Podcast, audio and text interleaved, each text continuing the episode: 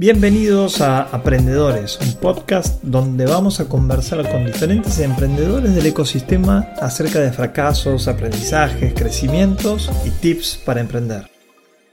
Hola, hola, ¿cómo están todos? Espero que muy bien. Hoy feliz por este Cotalk 23, hablarles a ustedes emprendedores que están con ganas de emprender, con ganas de aprender con ganas de escuchar de gente que sabe y hoy tenemos un invitado súper grosso, Austin Linenberg, un amigo con quien compartimos el camino de EO, Entrepreneurs Organization. Ahí está apareciendo Agus. Hola Agus, ¿cómo estás? Gracias, Dieguito. ¿Cómo andás? Muy bien, muy bien. Antes, dame un segundito que te presente, que no, no me dio oportunidad. Eh, es un grosso, es un tipo creativo, viene de la agencia Aerolab, eh, de cofundarla, de liderarla, de liderar su expansión, de analizar proyectos.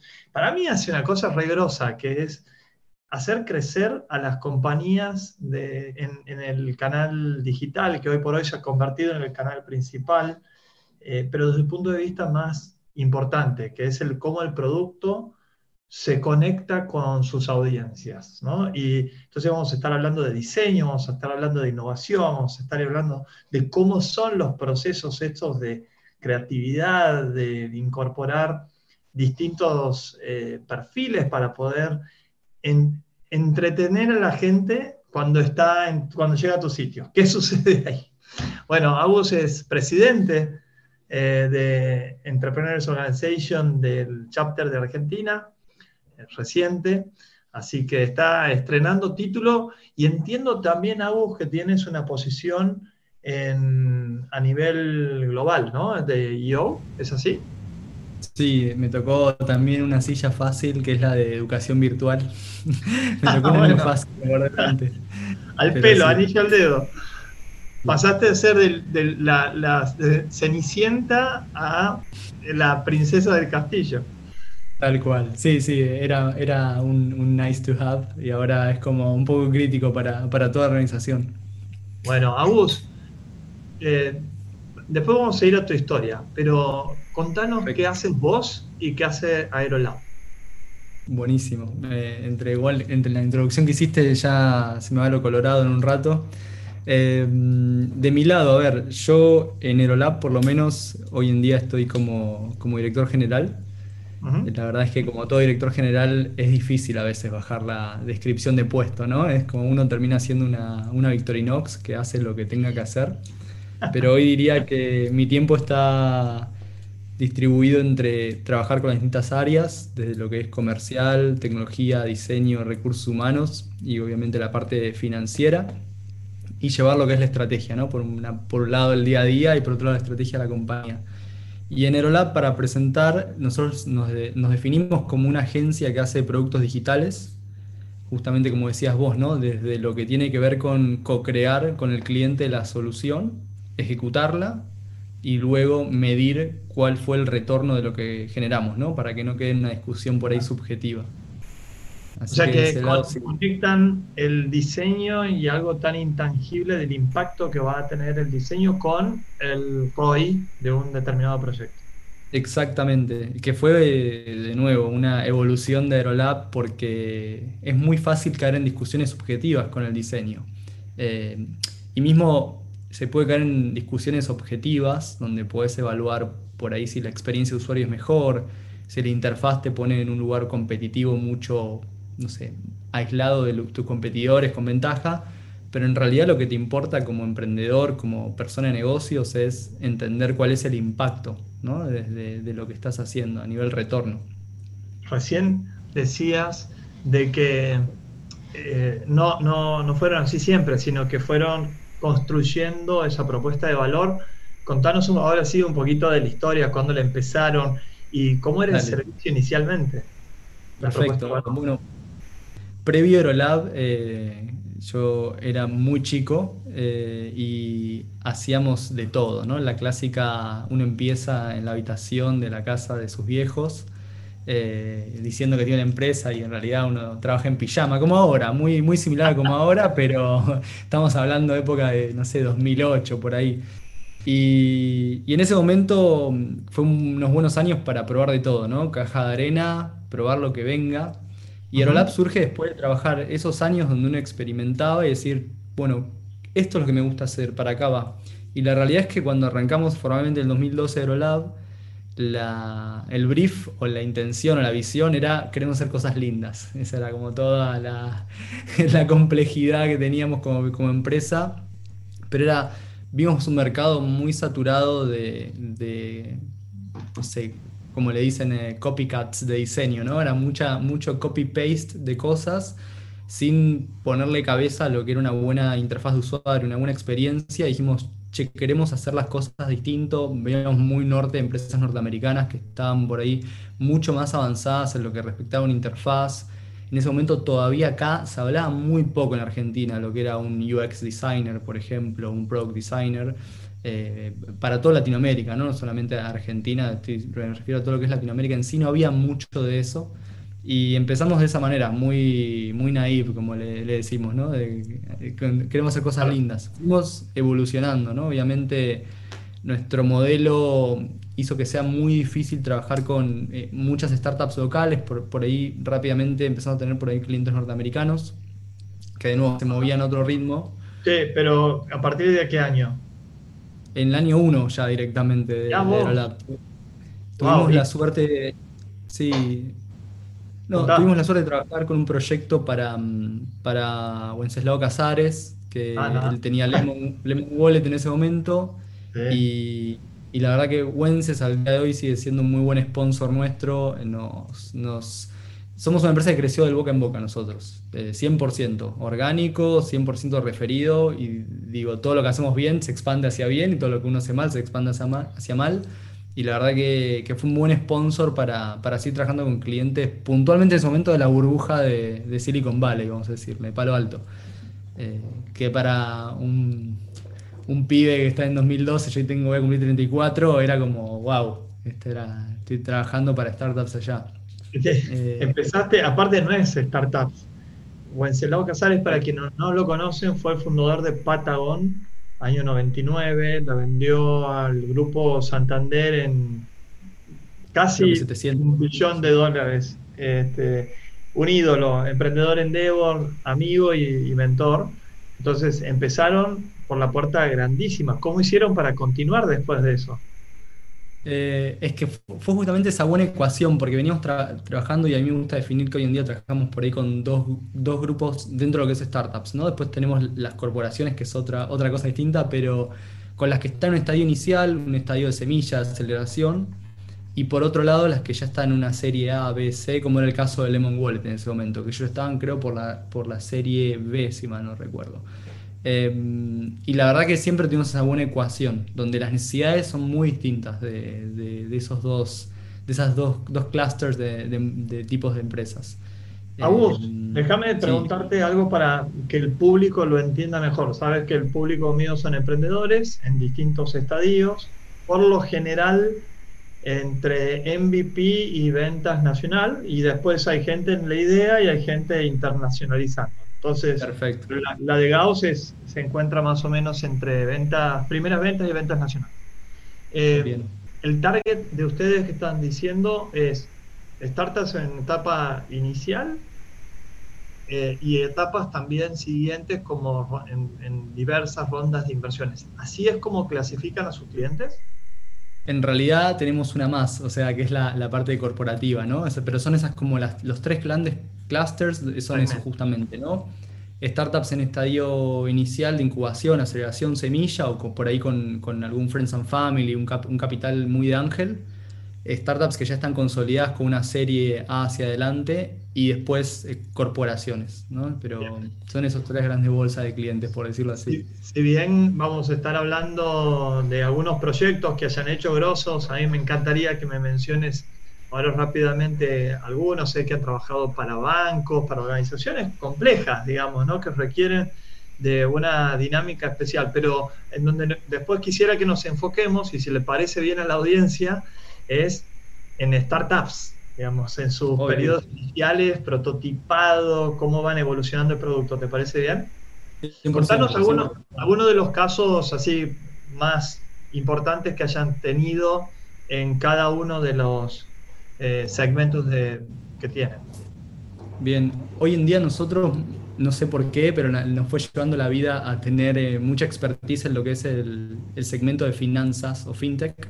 Después hubo una otra ola también muy de, lo que es el rubro del seguro, InsurTech, puntualmente, todo lo que es venta online de seguros, lo que es media, todo lo que es medios, eh, y obviamente después hay un poco de todo, que siempre yo digo lo mismo, como que muchas veces por ahí viene una empresa buscando un expertise exactamente en algo y lo bueno de trabajar en que lo que hacemos nosotros es que es como IDEO tiene esa frase, ¿no? que es esta consultora que creó lo que se llama el design thinking, ¿no? Eh, que dicen, nosotros no somos expertos en algo específico, somos expertos en el proceso de ser expertos. Entonces, como que es muy interesante cuando uno aprende a trabajar con, con startups, entiende su, su modelo de negocio, entiende sus usuarios, uno puede como crear una propuesta de valor que sea, que sea muy buena. Digo, no, necesariamente tiene que conocer solo esa vertical para poder trabajar con otra vertical. Pero dentro de, lo que es ese ecosistema, por lo menos en el último tiempo, eh, hemos trabajado con varios bancos, como decís vos, eh, por ahí de lo que es Argentina, el banco más grande de retail, que es Banco Galicia. Trabajamos con ellos más de, de tres años haciendo proyectos muy interesantes de, empresas como startups, trabajamos con, con Sapo, que también es una, startup de, de Wences, en, dos oportunidades. Este, con lo que es eh, por ahí. Eso, eso, habla muy bien, ¿no? Porque que, te contraten una vez puede ser casualidad, que te contrate dos veces ya no. Es más difícil, tal cual. Eh, después con Media, de las últimas cosas que hicimos fue, por ejemplo, el, sitio global de Cartoon Network, que trabajamos con, con Turner International directamente, eh, para todos los países, menos Estados Unidos, porque Cartoon Network tiene como, es, Estados Unidos se rancha aparte del resto del mundo, literalmente. Eh, y con seguros estuvimos trabajando muchísimo, muchísimo. el, año pasado, por ejemplo, trabajamos con empresas muy interesantes una que se llama Cromwell, que es de, de, Y Combinator, que es una aceleradora muy conocida. Y tenemos ahí, un par de, empresas de ese tipo. Y después mucho con empresas por ahí a nivel local, con lo que es eh, Sura, eh, digo que es una empresa también latinoamericana. Eh, trabajamos con lo que es Swiss Medical, con OSDE, digo, con varios players de lo que es Intrael Seguro. Qué genial. bueno, nuestro sitio, digo, si alguien quiere entrar, aerolab.co, es no sin la M, o sea, de corporate, ahí, ahí están todos los casos y clientes y más, para que quiera mirar un poquito más.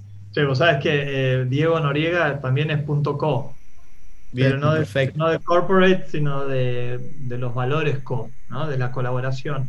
Y de eso te quería eh, preguntar, porque ustedes colaboran con muchas empresas pero a su vez adentro de las empresas me imagino que con diferentes áreas, ¿no? ¿Cómo, manejan esa relación tan compleja? Bien, lo, bueno de trabajar con, startups en su estadio inicial es que uno habla directo con los founders eh, y eso es súper rico. Y, también tiene la presión de trabajar derecho con un founder, ¿no? Es, se está jugando la vida un, un emprendedor en el estadio inicial. Y, la presión con la que se está jugando la vida es la que te va a trasladar a vos. Tenés que estar eh, dispuesto a ser un, socio que esté jugando a su mismo nivel, a su mismo rendimiento. Entonces, con startups en estadio inicial trabajamos directamente con ellos, este, lo que puede ser un, CEO, un CTO. Digo, usualmente digo, siempre es esa dupla, ¿no? Siempre hay un CTO involucrado en el proceso. Después, con lo que son empresas que ya están en una ronda, Sigue estando presente algún founder, eso es súper interesante, pero por ahí ya uno lidia con algún VP de producto, algún product owner, tipo un VP de marketing, digo, pero siempre es, bueno eso. Y después de lo que son empresas de corporaciones, sí, ahí es, eh, usualmente gerentes de varias áreas, VPs, stakeholders, que digo, son de, varias, pasa por un lado más de organizarse para trabajar con la corporación, es muy, hay mucho desafío de eso. Este, que es lo bueno de, las empresas con las que trabajamos, ¿no? llevar ese know-how de moverse rápido y trabajar ágil de las startups a las corporaciones. Bueno, y, en los procesos estos de creación, ¿podrías darnos algunos detalles y quizás algunas diferencias entre los distintos segmentos? Pero aquí la gente como está de nuevo más en el segmento de creación de, startups, eh, quizás ahí podemos hacer un poco de doble clic. Perfecto. Eh, vamos, a hacer, vamos a hablar puntualmente de eso porque sí, las dolencias son muy distintas. Eh, lo que nos suele pasar con, con, una startup es que justamente los founders vienen de o estar validando su modelo de negocios, estar probando, estar en ese momento incómodo donde se llama uno está pivoteando, ¿no? Está todavía viendo para dónde se acomoda y viendo cómo reaccionan sus usuarios y sus clientes y casi que uno va armando el roadmap, ¿no? De qué funcionalidades va a subir o lo que fuera en base al feedback que va teniendo. Entonces es, como un, un, momento muy de incomodidad, de buena incomodidad para los fundadores. En ese estadio inicial, las cosas que tenemos presentes nosotros son de que está esta regla de oro de fallar rápido y fallar barato, Es como hay que optimizar los recursos lo máximo posible. Entonces, con esta premisa de que es un momento de, experimentación, un momento de, estar ajustándose y un momento de probar y fallar para ajustar y iterar, nosotros lo que hacemos es trabajar para buscar eso, ¿no? Optimizar y buscar mayor valor. Entonces, por ejemplo, pensamos junto a lo que puede ser eh, estos emprendedores cuál es el mejor stack tecnológico para el futuro, ¿no? Entender un poco, ok, hoy en día está esta situación más coyuntural donde uno está terminando de ver cuál es su propuesta de valor, su oferta de servicio, pero hay un plan dentro, ¿no? De, acá a un año me gustaría estar así, de acá a tres años. Entonces, algo bueno que hacemos es relevar y entender un poco cuáles son los planes para poder definir, por ejemplo, el stack tecnológico. Lo mismo sucede a nivel producto, ¿no? Queremos entender un poco ¿Qué es lo que van a crear? Van a crear una solución que es B2C directamente para usuarios, van a también tener una solución B2B para darle acceso y reporting, por ejemplo, a, clientes. Entender un poco también desde la necesidad de diseño dónde, dónde tienen que construir, ¿no? qué sistema de diseño tienen que armar, quiénes van a ser los usuarios. Ahora entro en eso, digo que ahí tengo buenas prácticas para pasar, pero quiénes van a ser los usuarios, cómo es el perfil de su usuario, desde qué dispositivos van a acceder, o sea, un montón de preguntas que uno hace para entender en base a quién o qué crea esa solución y ese diseño, ¿no? En este caso. Bueno, qué genial, porque aquí es donde está la carne del Cotalk de hoy. Eh, ese proceso de creación, de innovación, de iteración, de pivoteo, acompañado por un experto que trabaja con grandes corporaciones, con startups y demás, pero que ¿cuántos casos llevan ABUS aproximadamente? ¿Cuántos proyectos llevan desarrollados? La otra vez hicimos la cuenta y creo que vamos casi 500, creo que son 478, algo así. Wow. qué bueno. bueno. Entonces son 500 proyectos y no solamente a nivel Argentina, sino a nivel internacional que existe, exige otra eh, adaptación, ¿no? Hasta cultural y demás, lo cual está buenísimo. Eh, August, ¿qué nos quieres contar acerca de ese eh, Customer Journey que ustedes les, les hacen vivir o les hacen repasar y vivir juntos con sus clientes para poder tener la mejor propuesta de valor? Perfecto hay, mucho de, digo, es, a veces difícil hasta bajar esto en, esta charla, voy a ir como tocando muy superficialmente algunos puntos, ¿no? Pero dale, dale, dale. Uno de, los, de las primeras instancias es justamente una cuestión muy de alineación, ¿no? de, entender de cada uno de los stakeholders, de cada una de las personas involucradas, del cliente, cuál es la necesidad para conciliar y buscar un punto en común, en común perdón, es lo que se llama un roadmap, ¿no? de qué vamos a hacer, cuándo lo vamos a hacer y de qué manera lo vamos a hacer. Algo interesante que corremos bastante es una matriz muy simple que se llama Moscow, Moscú, si quieren acordarse como la ciudad, que es el must have, el should have y el could have, básicamente, que es, bueno, en la primera columna, ¿no? si partimos esta matriz en tres, ¿qué es lo que sí o sí necesito tener en mi aplicación, en mi emprendimiento, en mi producto? Es lo que es crítico, ¿no? Con, con qué es lo que puedo salir desnudo a la calle, ¿no? Es lo mínimo que tengo que hacer. En la del medio es, ok, ¿qué podría tener que me sumaría, pero no necesariamente es crítico, me va a afectar el salir hoy en día. Y en, el último, en la última columna, como le decimos, es la parte de unicornios, brillos, es como el, nice to have casi, es como qué cosas pueden sumarme, pero no necesariamente no son ni críticas ni este, importantes, ¿no? Es como por ahí más cosméticas o adicionales. Entonces es importante entender una, una startup en estadio inicial que va en la columna de la izquierda y sacar todo lo que se pueda, porque es muy importante cuando uno construye un producto entender que es algo que está vivo, es iterativo, nunca, nunca se detiene, no es que uno lo crea, lo hace y se olvida. Está en constante cambio y es evolutivo, como le decimos. Bueno, entonces, para startups, primera gran recomendación de Agustín Lindenberg es focalicemos, muchachos, en lo que es crítico, muchachos, muchaches, perdón, en lo que es crítico. Lo demás es, o, separemos la carne de, la grasa, ¿no? La grasa puede llegar a engordar, puede ser una cosa linda, en algunos se hace más blandita la carne, pero la carne es lo importante. Eh, ahora, Vamos un, pasito más adelante. ¿Con qué continúas? Dale. Perfecto. Para continuar, parece un poco obvio, pero necesito entender a quiénes son mis usuarios. Y acá siempre es lo que le decimos a nuestros clientes. Ustedes son nuestros clientes, pero no son nuestro usuario. O sea, nosotros nos interesa saber qué le pasa a los usuarios con su producto. Y hay dos maneras de hacerlo así a nivel muy coloquial.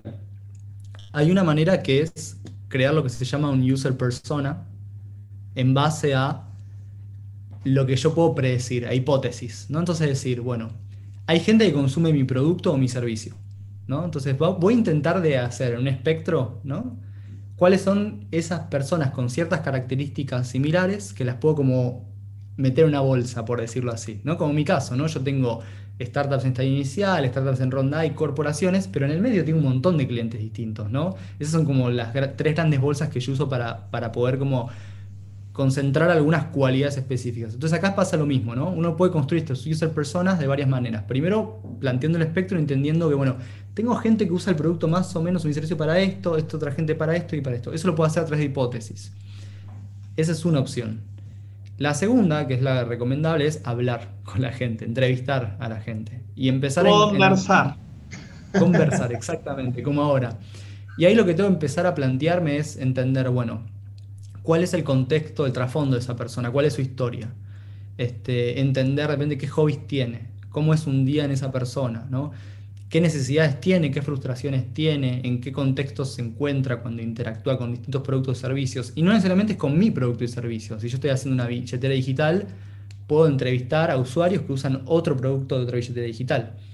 Y con eso crear estas grandes bolsas donde tengo comportamientos o perfiles más o menos similares. Pero de esa manera yo sé que tengo que atacar a uno, dos, tres grupos, lo que fuera, de, usuarios que comparten ciertas necesidades distintas, ¿no? Para no crear una solución que se adapta a un único tipo. Hay que entender que del otro lado yo tengo diversidad.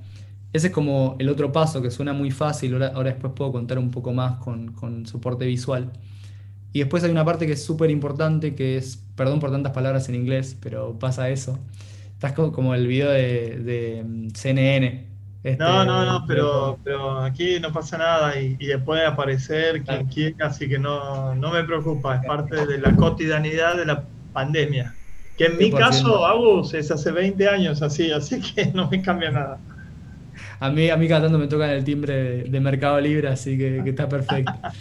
este, viene esta, esta, otra parte que es identificar cuál es lo que se llama el viaje del usuario, en inglés es el Customer Journey, ¿no? Es, un ejercicio súper interesante, ¿no? Porque si yo ya tengo definido, bueno, quiénes son mis, estas grandes bolsas de usuario, también puedo entrevistarlos para entender qué les pasa. Y para eso también se vuelve a usar una matriz, ¿no? Como antes. Lo que suelo hacer es en columnas y filas, trabajarlo de la siguiente manera. Primero en cada columna uno marca como todos los, los, puntos de interacción de una persona desde que se levanta hasta que se va a dormir. De qué, qué le sucede con las interacciones que tiene. Voy a siempre como usar mi producto, mi servicio de núcleo, ¿no? Si por ejemplo, de nuevo, perdón, tengo una... Voy a hacer, voy a hacer distinto, ¿no? Tengo un sistema para buquear viajes, ¿no? Hoy es un tema complejo y delicado, pero vamos a ir a este ejemplo. Bueno, ¿en qué momento esa persona piensa en mi servicio, usa mi producto, efectivamente hace la reserva de viaje? Pero es, no importa, desde que se levante los dientes se va, se va a dormir, no voy a discriminar, sino voy a poner todas las interacciones que tiene esa persona. Y en cada fila voy a definir varias cosas. Por un lado, las necesidades objetivos, ¿no? Se levanta la mañana y va a lavar sus dientes. Bueno, ¿qué necesidad tiene en ese momento la persona? ¿Qué objetivo tiene? ¿Qué actividades realiza? ¿Con qué artefactos, objetos, puntos de contacto interactúa? Y es muy importante qué sensaciones tiene, pensamientos y emociones. Por ejemplo, si no manda internet y estoy usando una aplicación y me frustro y tiro el celular y después lo sigo, es una sensación tan válida como, che, qué bueno que estuvo este, esto que hice. Y lo interesante acá es preguntarse, digo, una vez que uno hace esta lista, qué acción puedo implementar en cada uno de esos estadios, o sea, en cada uno de esos pasos de que se levanta la persona hasta que se va a dormir, donde puedo hacer que mi cliente, mi usuario se sienta satisfecho. Y ahí salen las oportunidades, que es lo más rico y lo más interesante. Y donde salen las oportunidades, sale cómo ajusto yo mi servicio, mi producto a eso. Por ejemplo, cuando hicimos el sitio de Cartoon, que ahora después les puedo mostrar un poco el proceso, detectamos que había distintos tipos de usuarios, o sea, distintos tipos de chicos. El chico que jugaba juegos, usaba el sitio de para jugar muchos juegos. El chico que era muy explorador, leía todo el sitio, por ejemplo. El que entraba cada tanto, el que se entraba y miraba videos. O sea, había distintos tipos de usuarios. Y por ejemplo, uno de los dolores que encontramos mapeando el día desde que un chico se levanta hasta que se va a dormir es que para los padres, para los chicos, levantarse a la mañana es problemático.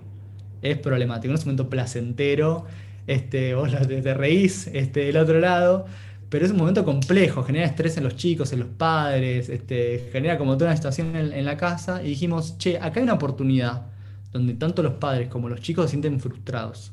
Es un momento donde hay frustración, donde hay emociones alrededor de eso, donde tienen que levantarse, es una acción que tienen que hacer. ¿Qué tal si de repente, además de hacer, es una web app lo que hicimos, ¿no? una aplicación web que también funciona en mobile, ¿Qué tal si sumamos una función de despertador para que te despiertes con tus personajes favoritos o con contenido? Entonces ahí es donde empiezan a aparecer esas oportunidades, por ejemplo. Donde uno empieza a tomar el journey de ese usuario durante todo un día y empieza a encontrar cómo hacerlo. Y puede pasar lo mismo con un sistema de booking. No se piensen que no todos terminan haciendo efectivamente el viaje en ese momento. Por ejemplo, hay un user persona que es, no sé, una persona como yo que se quiere ir con amigos de vacaciones y lo va haciendo a poco, coordinando, los grupos son un problema, che, chicos, encontré esta opción, esta otra, y todo un ping-pong de cosas. Entonces de repente, ah, mirá si yo hago un chat para centralizar entre amigos lo que es el booking de, esto, ¿no? Porque no es inmediato, es más un planner de viajes que un booking. Entonces ahí empiezan a aparecer esas oportunidades para tunear tu producto. Para, un segundito ahí, Agus. Em, los mockups, o sea, los, los diseños de distintas piezas, ¿en cuándo aparecen? Ahí vamos, porque eso es lo que pasa con diseño. Muchas veces se piensa que diseño es sentarme en papel a, hacer mockups. Y la verdad es que el proceso de diseño, 70% es, es ver información, procesarla, analizarla y hacer estos flujos y, y este procedimiento, porque al momento de diseñar es lo más rápido. Al momento de diseñar algunas buenas prácticas, por ejemplo, cuando yo tengo más o menos entendido quiénes son mis usuarios, cuál es mi propuesta de valor, cómo es el, dónde tengo oportunidades para justamente adaptar mi producto, quiero empezar a hacer un prototipo para validarlo. Necesito ver qué le pasa a la gente con esto.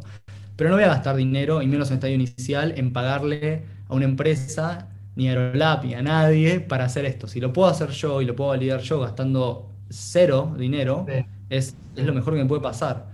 Porque todavía no es una apuesta segura. Estoy acomodándome, volvemos a esto de que uno esté incómodo. Entonces, de ese lado, mi recomendación es siempre empezar con lo que llamo un prototipo en baja fidelidad.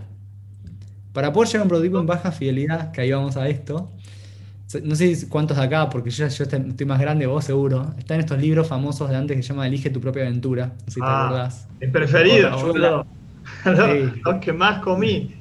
Deben seguir En, la, en la casa de mis viejos, deben seguir en la biblioteca. Yo los amo, está, Rayuela también de Cortázar, si quieren ir como al mismo tipo de, mindset a lo que voy a ir. O tienen hace poco, el año pasado, eh, eh, Netflix sacó Black Mirror con un capítulo especial llamado Bandersnatch, que es interactivo.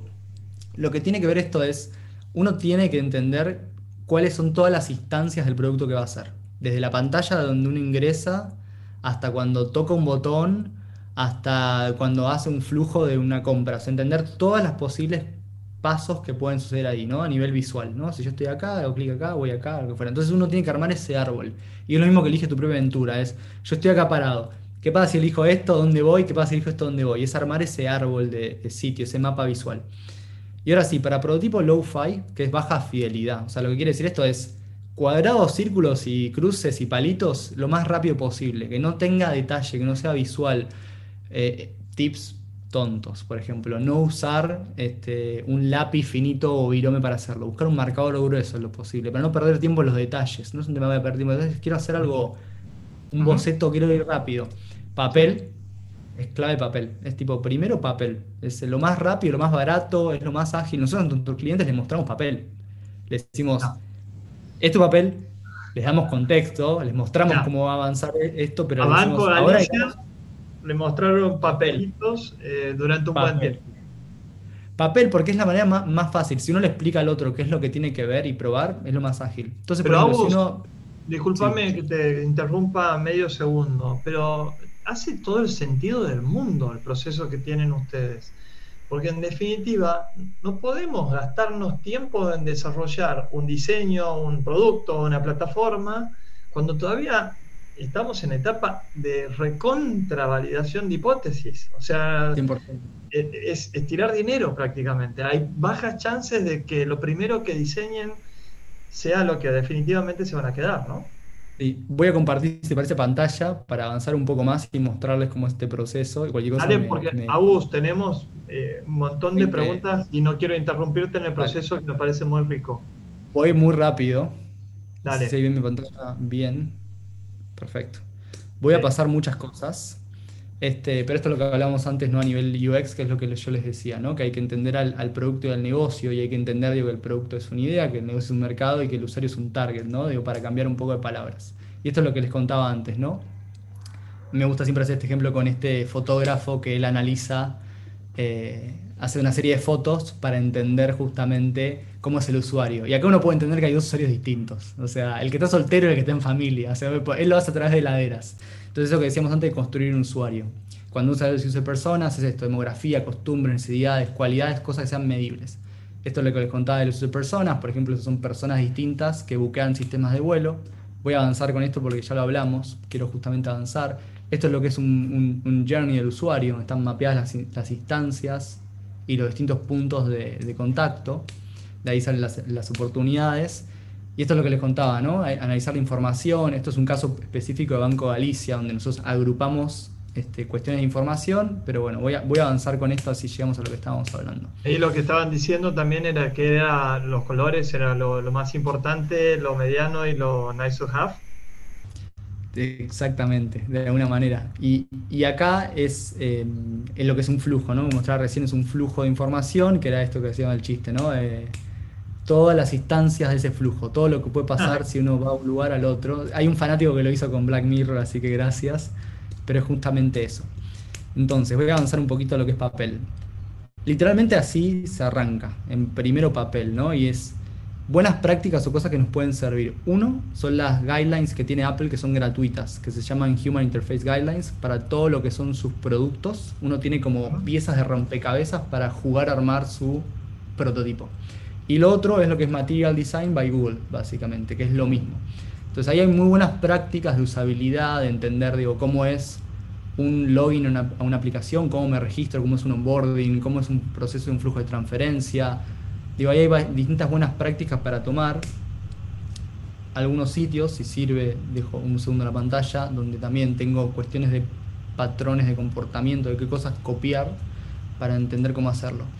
Y un poco el concepto de papel es lo que me imagino que ya la vieron hasta el hartazgo, esta, esta imagen, que es empezar a construir algo que lo voy iterando todo el tiempo, ¿no? No esperar a terminar de armar el auto para empezar a moverme, empezar a moverme y a poco sumarle, ¿no? Esto, esto es lo que íbamos al principio con el, must, el should y el nice, ¿no? Es como, me estoy moviendo en patineta, le sumo algo para poder maniobrar, listo, perfecto, es un monopatín. Quiero ir un poco más rápido y poder frenar ahora, bueno, es una bici. Quiero ir más rápido una moto. Digo, nunca me dejo de mover y siempre le voy sumando cuestiones. Esta es la matriz que les contaba antes.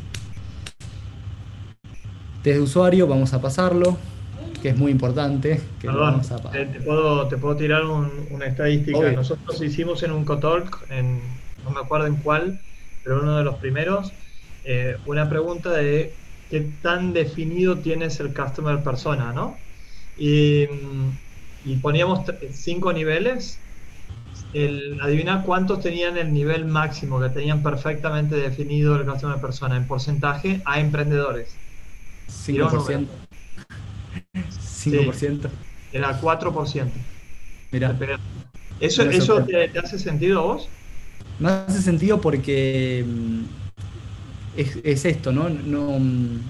No es reinventar la rueda, es como esta mala fama que tiene el diseño de, ser algo por ahí muy visual o de ser algo muy desde un lado de herramienta o muy desde ese lugar. No, no, no se ve por ahí al, diseño como una, metodología para resolver un problema puntualmente, como un, como un modelo mental.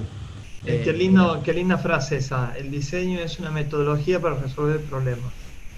Exacto, creo, creo que falta como, como es, eso del lado emprendedor, porque la verdad es que lo que les muestro no es eh, rocket science, como dicen, ¿no? Es como suena bastante lógico, es como, che, le voy a vender a alguien, necesito entender cómo es, qué necesita esa persona, la puedo entrevistar para conocer más. Entrevisto a varios, uy, encuentro que estos son más o menos en común acá, esto de allá.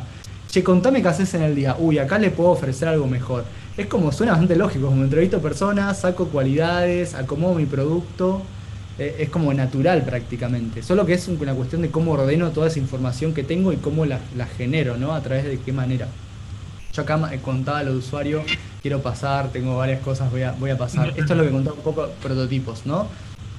Hay una aplicación muy buena que se llama Pop, que es esta que están viendo en el video, que la compró Marvel, que es una de las empresas que se dedican a hacer prototipos, que me permite esto. Yo puedo hacer el prototipo en papel, le puedo sacar fotos y con esta aplicación, que es esta, me permite armar ese prototipo funcional vivo. Buenísimo. Em, y hay, hay un punto interesante, porque después hablamos de, eso y no quiero robar más tiempo si hay preguntas, pero por ejemplo, los sistemas de diseño, ¿no? Acá está el caso de Galicia, que es armar un rompecabezas al fin y al cabo, con distintas cuestiones visuales para después poder armar mi producto. Y les quería mostrar un video que, esto, perdón, aprovecho el ejemplo, porque muchas veces se piensa que diseñar es esto, ¿no? Pero esta escena es de la película del fundador de, de la historia de McDonald's, y ellos acá diseñan la cocina, literalmente. Ellos acá diseñan la cocina en una cancha de tenis y prueban cómo es la dinámica y el flujo de usuarios ahí. Y van cambiando el producto también. Entonces todo es lo que hablábamos antes, todo se puede diseñar, es una metodología, ¿no? Los que le quería mostrar es esto, por ejemplo, un resumen del proceso visual, ¿no? Lo que es empezar en baja fidelidad, subir un poquito más la, fidelidad, la calidad de eso, ¿no? De qué tan fiel es al resultado final y a, poco uno lo va, lo va tuneando, hasta que sí llega al nivel final, lo, lo que es la interfaz per se. Pero uno puede ir trabajando en, capas y poder iterarlo, para también entender eso. A dejar de compartir así, no me voy por las ramas. no, pero está súper interesante, aparte, como buen product designer, eh, bien natural al verlo, es como que uno puede empezar a materializar el diseño también, o el proceso de creación de los productos. Aquí, Querido, eh, primero le contesto a Alejandro Rincón, dice que si queda grabada la puede ver de nuevo, sí, si queda grabada en mi canal, eh, la pueden ver una y mil veces. Em, preguntan la diferencia entre mockup, wireframe y prototipo. ¿Puedes explicar un poquito? Sí, voy a decir como por ahí a nivel general. Un wireframe es justamente por ahí tiene más que ver con esto, ¿no? En buscar eh, la estructura, que puede ser en baja fidelidad, media fidelidad. Un mockup suele ser ese wireframe puesto en contexto. Lo monto sobre un dispositivo. ¿Qué pasaría eso sobre de repente una aplicación móvil, sobre un navegador? ¿Qué pasaría con eso en un dispositivo móvil? Distinto a un navegador de escritorio, por ejemplo es, hace un mock-up, ¿no? uno, proyecta eso. Y un prototipo justamente es algo con lo que yo, yo puedo interactuar. Ni un wireframe ni un mock-up necesariamente es algo un prototipo. ¿no? La idea de, hacer un prototipo es que sea interactivo. Esa, es la gracia de que sea un prototipo per se. Entonces esas serían como las distintas instancias. En la primera hago la estructura. En la segunda la, la monto, la simulo para ver cómo queda en esos distintos espacios, en esos distintos entornos. Y el último es justamente eso, ¿no? cómo hago algo que se sienta que está vivo, pero en realidad no, porque suele ser un prototipo y te diría que la mayor, lo, mejor que puede pasar al principio es un prototipo no funcional, o sea, que no, no, funcione, que básicamente me permite interactuar y medir con los usuarios, que es lo último, ¿no? Querido, contanos alguna experiencia que hayan tenido eh, con producto propio, con producto de terceros de una startup que hayan probado prototipos diferentes, ¿no? Este, MVPs que van evolucionando y que tuvieron cambios en los modelos de negocio, o sea, cómo a través del diseño y la experimentación pueden descubrir cambios estratégicos. Bien, qué buena pregunta. Nosotros, eh, nuestro director comercial, eh, ese Applebaum, eh, tiene una matriz que me parece una obra de arte, donde él hasta lo cuenta un poco gracioso, él, coloca a nuestros clientes por ahí en, cuatro cuadrantes, ¿no? Es una matriz de, cuatro lados. El primero es donde nuestros clientes saben exactamente lo que quieren, ¿no? Es el brief perfecto, quiero esto, de esta manera todo. Nos pasa 1% de las veces, es muy difícil. El segundo donde es, quiero hacer esto, no sé muy bien cómo y quiero lograr esto. Entonces es como, bueno, nos sentamos en la mesa y co-creamos. Ese es el caso típico. El tercero es, che, quiero validar esta idea. Quiero entender si, por ejemplo, yo hago Walla, funcionaría para mi empresa. Tengo mercado, tengo fit, tengo, tengo que destinar recursos a esto. Tengo más una validación de concepto a nivel negocio.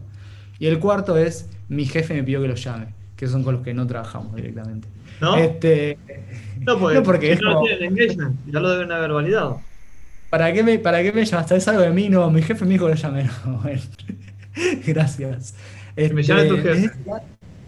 Desde, ese lado, a nivel, a ver, cambio de negocio, no, no me no me siento por ahí con, autoridad para decir nosotros como modificamos el negocio del cliente, ¿no? Porque digo, siempre es, el cliente es el héroe de esto.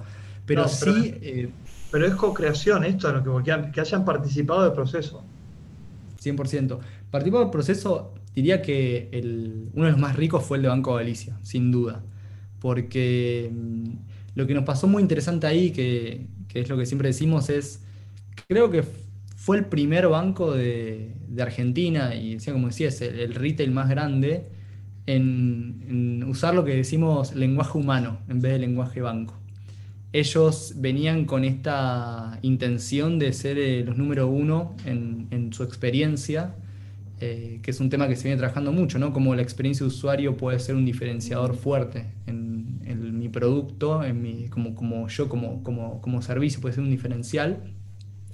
Y ellos hicieron esta apuesta, ¿no? De, entender, digo, cómo hablar lenguaje humano y no lenguaje banco. Y hubo muchas cosas de las que hicimos ahí donde pudimos ver que aumentaban de repente pedidos de microcréditos, porque los flujos eran mucho mejores, eran mucho más claros, eran mucho más fáciles. En vez de tener 10 pasos, tenías 3 para hacerlo. Entonces podemos entender un poco más qué cosas le daban placer y eran menos tediosas y generaban menos fricción para un usuario, o, se, o eran más, se sentían más naturales y no tan, no tan lejanas, ¿no? Y más teniendo en cuenta digo, lo que por ahí es la percepción, y acá voy a hablar puntualmente de Argentina, eh, de la, relación del argentino con los bancos, ¿no? que es una relación muy golpeada. ¿no? Entonces es, importante construir esa, esa confianza, bajar esas fricciones, eh, acercarse al usuario lo más posible, acercarse al cliente. Y ahí la verdad es que, creo que fue fueron tres años de hacer muchos proyectos, desde la aplicación móvil hasta el home banking de usuarios, hasta el, home banking de empresas. Eh, con ellos. Justo estaba leyendo las preguntas y Mila preguntaba algo que, puede estar conectado con lo que estás hablando. ¿Y surgió algún spin-off de una corporación en el proceso con ustedes? Spin-off. Mm, te diría que siempre fue al revés. Siempre por ahí vino algún. O sea, siempre vino algún cliente corporativo con por ahí un área de innovación que tiene esa posibilidad de moverse más rápido y más ágiles, que terminaban como construyendo el producto para ver si había fit y luego lo integraban a su modelo de negocios tradicional. Sí, lo que nos ha pasado es ver un montón de, startups con las que trabajamos convertirse.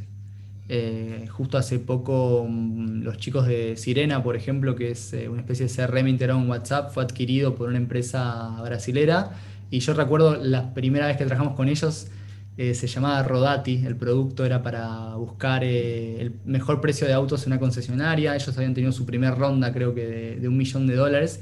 Y nada que ver, terminó siendo un CRM de WhatsApp.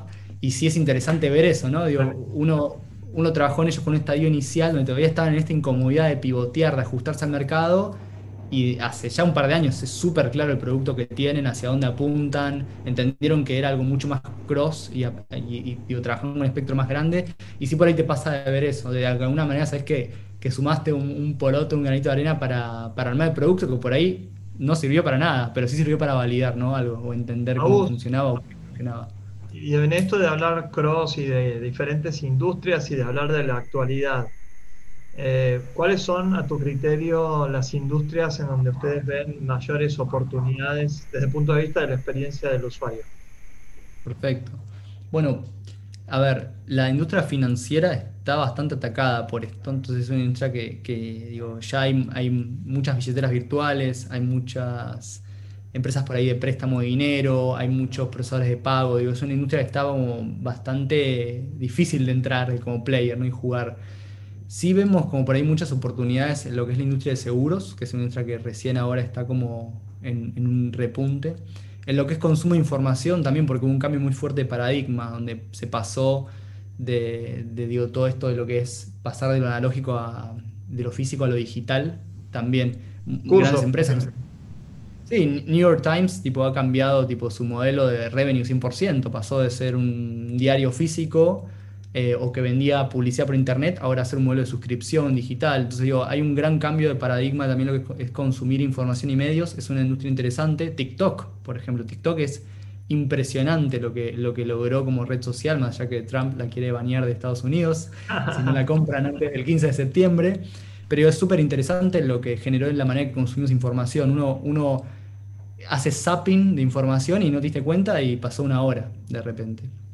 O lo mismo eh, irnos otro extremo, no sé, Instagram, con la cantidad de creadores y, digo, y que generan, ¿no? Digo, de, content creators. Otro tema interesante, sin, sin dudas, es todo lo que es salud. Salud es una industria que tiene para explorar infinito.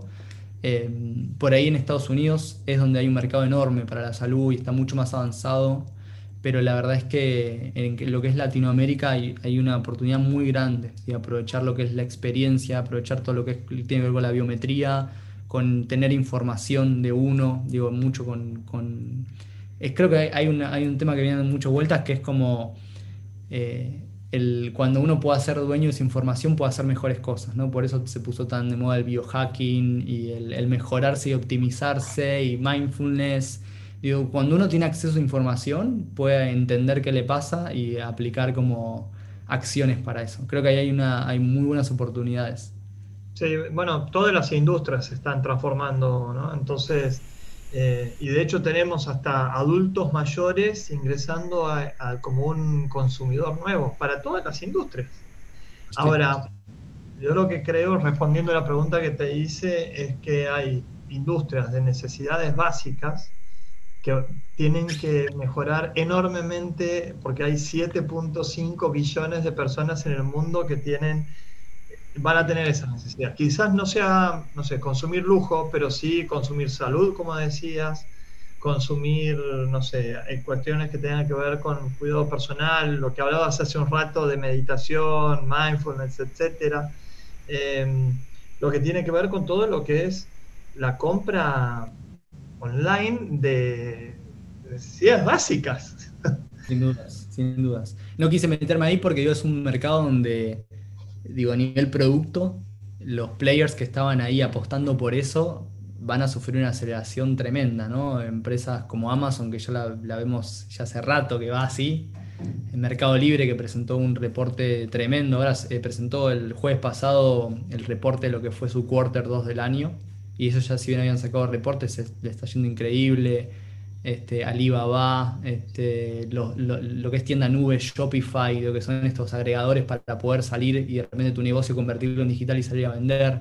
Entonces es, como un lugar donde Zoom, por ejemplo, ahora están todos los competidores matándose por copiar Zoom y es como llegaron súper tarde. O sea, la verdad es que es, un, mercado que ya hay grandes, pero sí, hay posibilidades de, tomar. ustedes eh, en el análisis este, cuando están trabajando con un cliente, ¿Qué tan importante es el benchmark? O sea, hacer un análisis, por ejemplo, de la misma categoría en, otras, en otros países. Es súper importante y no solo en, por ejemplo, es la categoría, sino competidores directos e indirectos, ¿no? ya sea regional este, o a nivel global.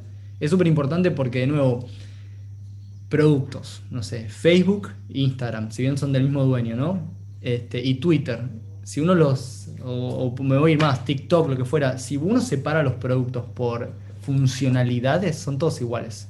Le puedo escribir a alguien, puedo subir una foto, puedo subir un video, le puedo escribir a alguien privado, puedo subirlo en mi muro. Digo, todos tienen lo mismo, Twitter, Facebook, pero el objetivo del producto es distinto. Entonces, no es importante solo ver dónde estoy yo, mi charco, sino es importante ver tipo qué está, qué está haciendo el resto porque yo puedo tomar cosas de otros, de otros competidores. Es súper importante la parte de benchmark. Che, Abus, y los pedidos que les reciben ustedes de desarrollos, de diseños de nuevos productos, eh, uno piensa naturalmente que es como hacerme evolucionar este producto, pero contanos vos de cuáles son los pedidos que les hacen más frecuentemente. No, nos ha pasado de todo y la verdad es que una vez vienen y le dicen, che, hacemos un Tinder de perros. Este, me digo, pues, a veces pasan esas cosas. Este, la verdad es que no lo había escuchado. No, es por exagerar el punto, ¿no? Es como, a veces nos pasan eso, ese tipo de pedidos que, es como, no, no, te conviene, o alguien que quiere reinventar, eh, che, hagamos Instagram con, muy poca inversión, es como, es imposible, no tiene sentido. Eh, nosotros siempre somos por ahí más con una política de entender en qué estadio estás y entender qué te puede servir en ese momento. Porque a veces... Eh, se piensa que buscar un partner para esto es la mejor opción, pero a veces literalmente por ahí lo mejor es comprar un enlatado, suscribirse a un servicio donde puedo probar esto en un, mes a mes. Un, ejemplo que me encanta es, vos hablabas antes de, salir a tiendas online, ¿no? Y, digo, no quiero hacer chivo a nadie, pero quiero contar lo que nos pasa, ¿no? Muchas veces vienen y dicen, quiero hacer un sitio, un e-commerce, ¿no? Y por ahí nuestra pregunta es, ok, contanos, ¿cuántos productos tenés? los tenés en un depósito, tenés alguien que se encargue del depósito por vos, ¿cómo haces el delivery de esos productos? ¿Tenés stock o, compras y, y, vendés cuando te hacen compras? ¿Con qué, ¿Con qué te paga la gente? Y es como, no, pero pará, yo quería saber si lo hacía en tecnología con WordPress, que es como un, panel para manejar contenido, o con Magento, que es otro.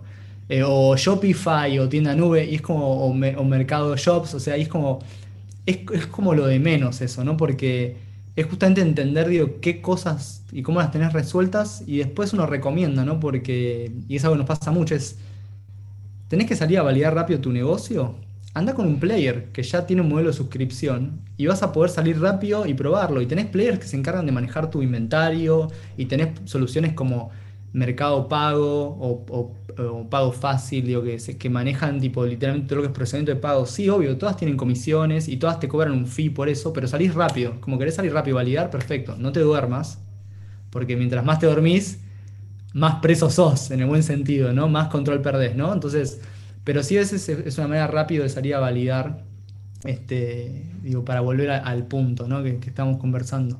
O sea, eh, estudiar muy bien el negocio que hay detrás del producto. No es hacer productos por hacerlo. Porque al final del día también me imagino que me dirán, bueno, el Roy, y que el Roy les termina jorobando a ustedes.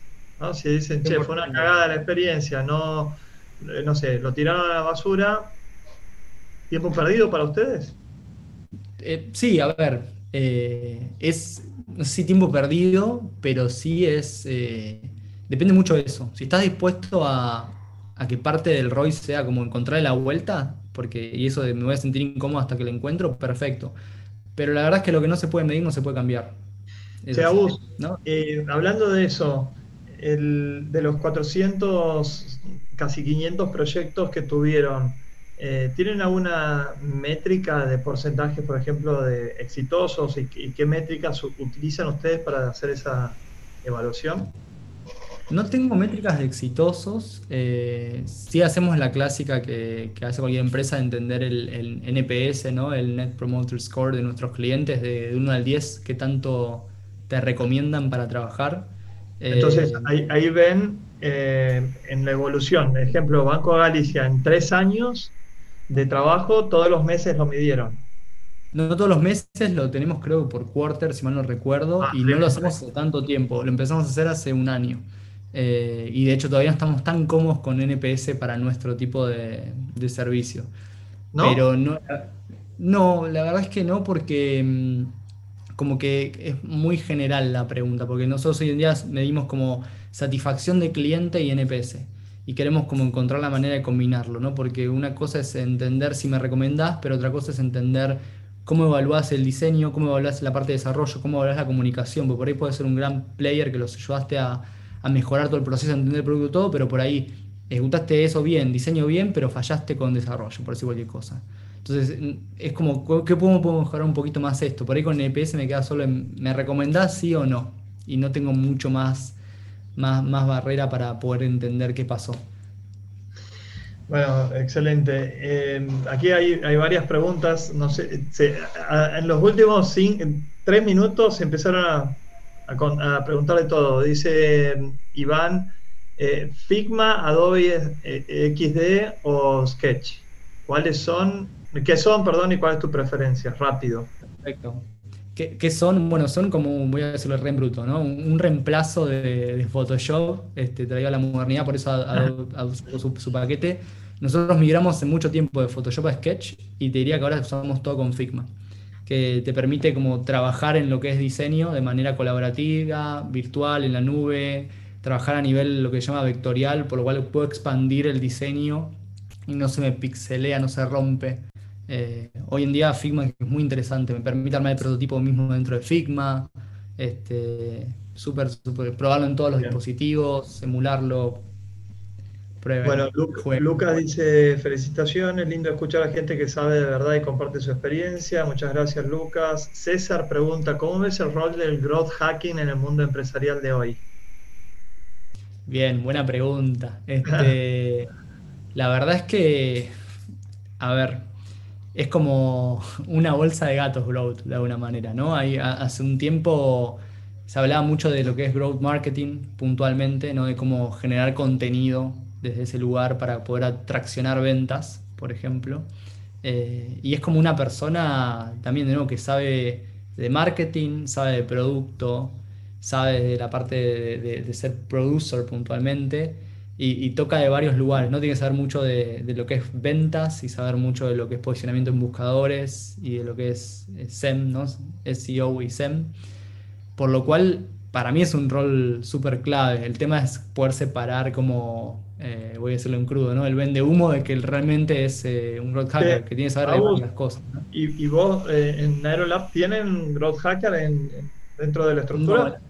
la verdad que no, no, no tenemos una de las cosas que nos estamos preguntando últimamente es si deberíamos tener un, product manager. Tenemos project managers que, cumplen un poco ese rol, de a poco como es un rol que va evolucionando y fue evolucionando históricamente en Aerolab, pero mm, es un pending que tenemos ahí en la lista. En casa, en casa ¿cómo es?